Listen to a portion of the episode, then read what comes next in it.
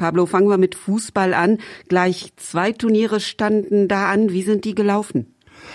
Der 36. Sparkassencup fand in der Sporthalle in Afferde statt und der Volksbank im Wesertal Cup in der Halle in Salzhemmendorf.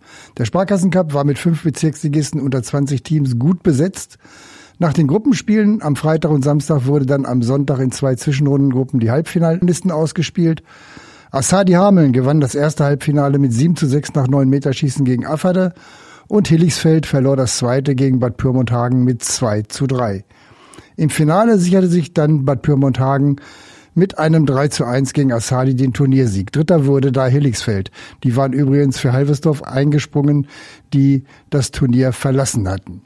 Der Volksbank im Wesertal Cup wurde unter zwölf Teams in zwei Gruppen ausgespielt, darunter die Bezirksligisten Halvesdorf und Gastgeber Salzemmendorf.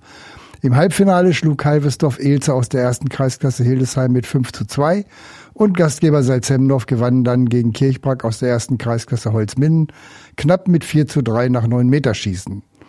Im Finale gewann Salzemmendorf dann gegen Halvesdorf mit 2 zu 0. Dritter wurde dort Elze. Turnier verlassen, was äh, muss ich mir da vorstellen? Gab es da eine offizielle Begründung? Nein, Halvesdorf hat an diesem Wochenende an drei Turnieren teilgenommen. In Salzemmendorf, in Afferde und in Springer noch. Und wahrscheinlich sind ihnen die Leute ausgegangen, nehme ich an. Soweit äh, also zum Fußball und dann gab's ja eben, wir haben es schon gesagt, äh, Date Bundesliga Nord mit dem vierten Spieltag. Wie ist der denn gelaufen für SC Diedersen Treble Bull?